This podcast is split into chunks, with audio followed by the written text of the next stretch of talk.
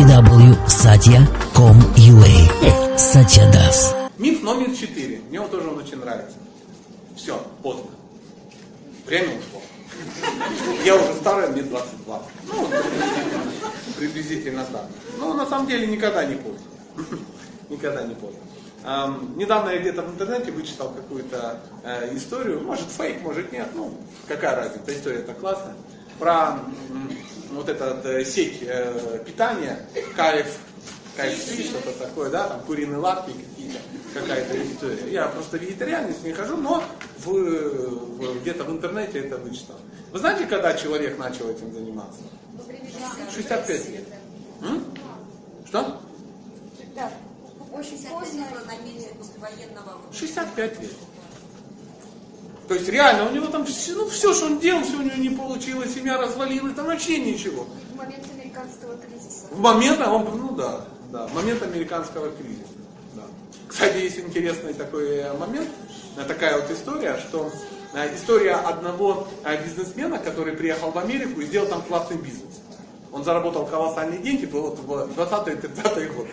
И потом он говорит, потом он говорит, а как, как вы это сделали? Вы, ну, вы же это, ну, ну, кризис был в стране колоссальный, Великая депрессия и тому подобное. Я очень плохо говорил по-английски, Э, я француз, я не читал газет, я не знал, что кризис.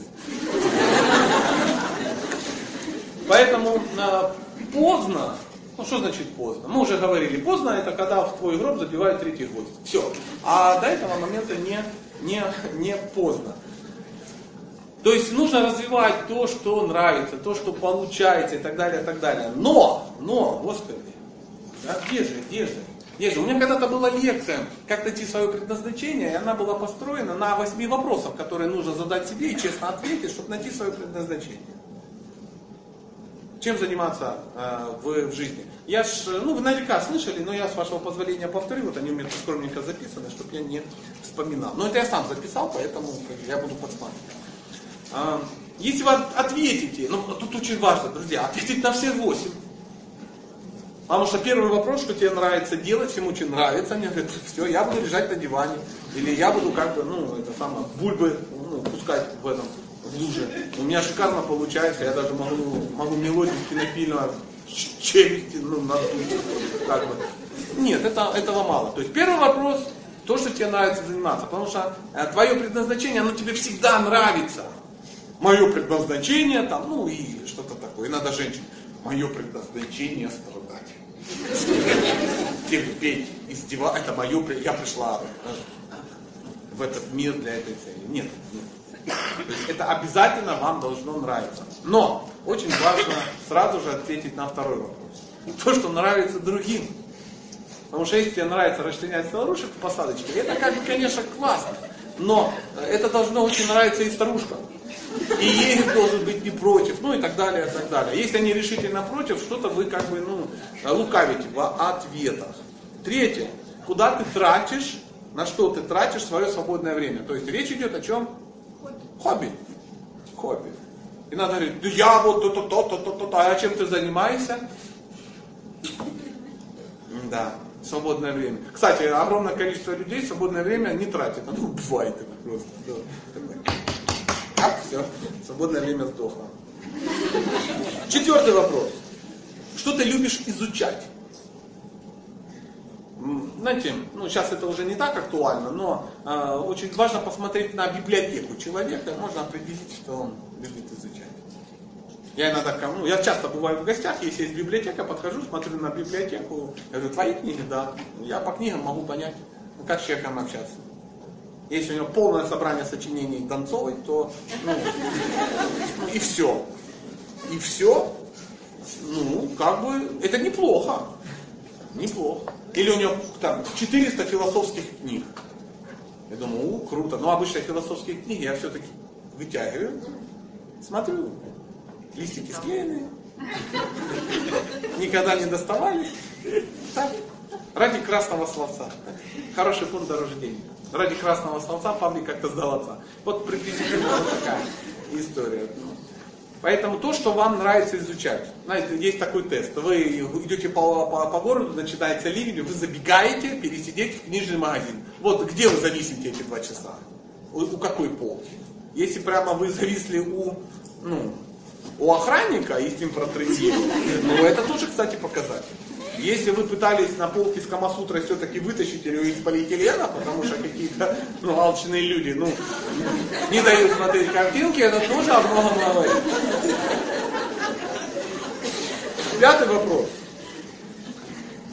Что в основном привлекает ваше внимание или как антитеза, что вас раздражает? Ну, допустим, хорошего музыканта что привлекает? Красивая музыка, даже не инструмент, а красивая музыка. Инструменты вторично, да, но вторично. Все-таки это инструмент. А что раздражает? Фа- Не инструменты, а фальш. Хорошего повара что привлекает? Ну ясно. А что раздражает? Раздражает способность людей из хороших продуктов делать дерьмецо. Я иногда что, ну, что-то ем, такой думаю, ну, блин, ну как, да? Ну как? Я помню, я э, кулинарная Польша всплыла, извините, маленькая история, хотел вам ее рассказать. А, В каком-то месте я го- го- готовил, да, я там ну, когда-то давно жил в храме и был на кухне, ну так вышло, такой период жизни, то есть я был никому настолько не нужен, что единственное, где я мог приткнуться, это в храме на кухне готовить монахам какую-то историю, такой был грустный период, а, или радостный, неважно. И я помню, а, а- а- а у меня сейчас образование есть одно, я повар, я повар пятого разряда. То есть это вообще, ну уж нет. Нет, я повар пятого разряда. Но готовить я, я не умел. И я что-то готовил, готовил и сварил гречку. Прикинь, я сварил гречку. И пришел один человек, ответственный, взрослый, наставник мой так смотрит, и сказал такие потрясающие слова, которые меня очень вдохновили на будущее. Он говорит, ну я понимаю, что ну, не все могут сварить рис. Ну блин, испортить гречку? Это как бы надо всегда постараться. Вот он был хорошим поваром, да, его это раздражало. Поэтому э, то, что привлекает ваше внимание или раздражает. Шестой вопрос. Что в вас рождает творчество? Творчество. Потому что э, любое, э, ну, знаете, к любому предназначению веревочкой привязано творчество. А давайте разберемся, а что значит творчество? Как определить, что есть творчество? Я не знаю, хочу вам. Состояние такое, Творчество. вдохновление. Ты создать. А я хотел бы, может быть, ну, немножко ну, мужской формат. Да, учите, что вы сейчас общаетесь с мужчиной, потому что... Вот когда это- готовишь еду, вкладываешь туда вот это вот состояние. Ты что-то увидел, пришел и что-то сделал.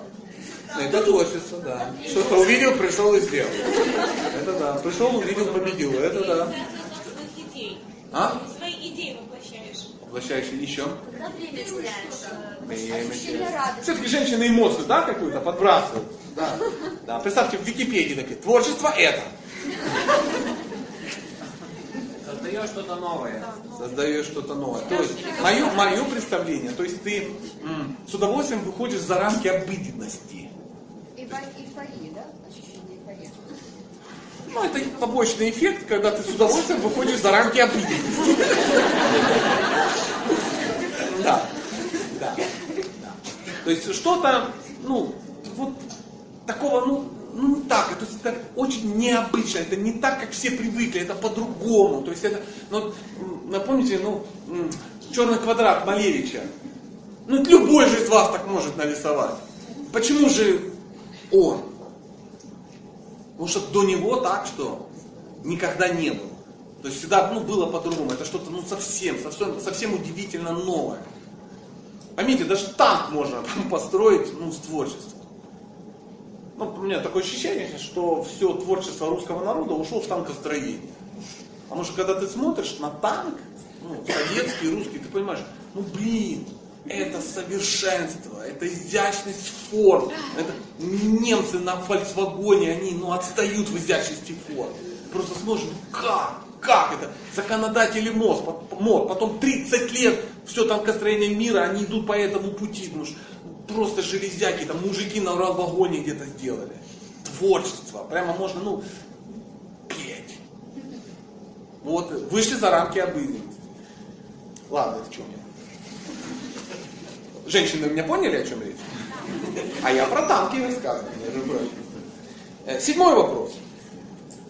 Шесть важно, но вот седьмой и восьмой вообще мои любимые. Чем бы вы занимались, если бы вам был гарантирован успех? Вот представьте, ваш друг это волшебник в голубом вертолете.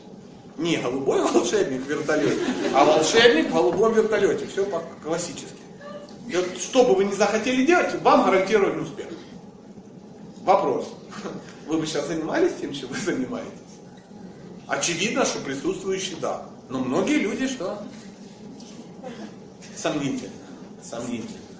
А может все-таки бросить торговлю светодиодами, да? Я, блин, прикинь, я успешно в торговле светодиодами. Как же так? Поэтому седьмой вопрос. Чем бы вы занимались, если бы успех был вам гарантирован? Это ну, психологическая некая установка. И восьмой вопрос тоже очень шикарный. Чем бы вы занимались, если бы вопрос с деньгами был закрыт? Ну, например, ваша карта Сбербанка была сразу привязана к акционерам Газпрома. Ну вот. То есть не надо деньги зарабатывать. Чем бы вы занимались? А если вы ответите на все 8 вопросов, вы очень сильно сузите поиски. Очень сильно сузите поиски. Фу. Сейчас хорошо получилось. Я выдержал паузу и вынужден вам признать, что это все, что я хотел вам сегодня сказать. Туда-сюда, под пьесами. Ну, то есть еще раз прослушать лекцию, но уже подойти к персонально. То есть вот задача. Задача, знаете, изучать что-то, изучать что-то нужно так, чтобы это объяснить другим. То есть, вот я читаю, если, ну, что-то, какую-то литературу, я ее читаю, делаю всякие пометки, и у меня подсознательно есть мысль, что я буду давать лекцию по этой теме. То есть, читаю, у меня все книги разрисованы. Ну, то есть, если я читал книгу, видно, что я ее читал. Так? Жена ругается, ты можешь карандашиком тихонечко. Ну, даже нет, не могу. Твои мысли мешают мне читать. Ты там их давишь. Ну. Я говорю, давайте купим два комплекта книг. Свои и мои. Да, это нормально. Что? Пусть жена первая читает. Вот, вот, нет, ну вот, шикарно. Да, я, мне очень понравилось. Да. Она просто занятый очень человек, наш, ну, у него хозяйство, гуси. Когда ей читать? Про что я отвлекся? Гуси. А, я же вам отвечал. Да. Поэтому э, есть э, э, такое древнее произведение, называется Йога, Йога Сутры, автор Патанджали. И э, там есть некая сутра очень крутая. И там написано так. Хочешь чему-то научиться, заведи ученика. То тогда эффективность обучения где-то 90%. То есть, когда ты обучаешь, читаешь, чтобы обучать. Поэтому даже если вы никого не обучаете, читайте так, как будто завтра вам надо сделать доклад по этому поводу. Очень, очень вдохновляет. Поэтому изучите. Так, как будто завтра придет там Ямарач и скажет, а ты, Валера, занимался своим делом, своим предназначением, у тебя осталась ну, неделя. И ты такой, а ну прикинь, через неделю ну, ты умрешь. И если не найдешь предназначение, ну, в аду, там, я не знаю, черти вставить тебе ананас ну, куда-то. Будут, это будет тысячелетие. Я думаю, включимся, правда? Ну, я просто свои страхи рассказал.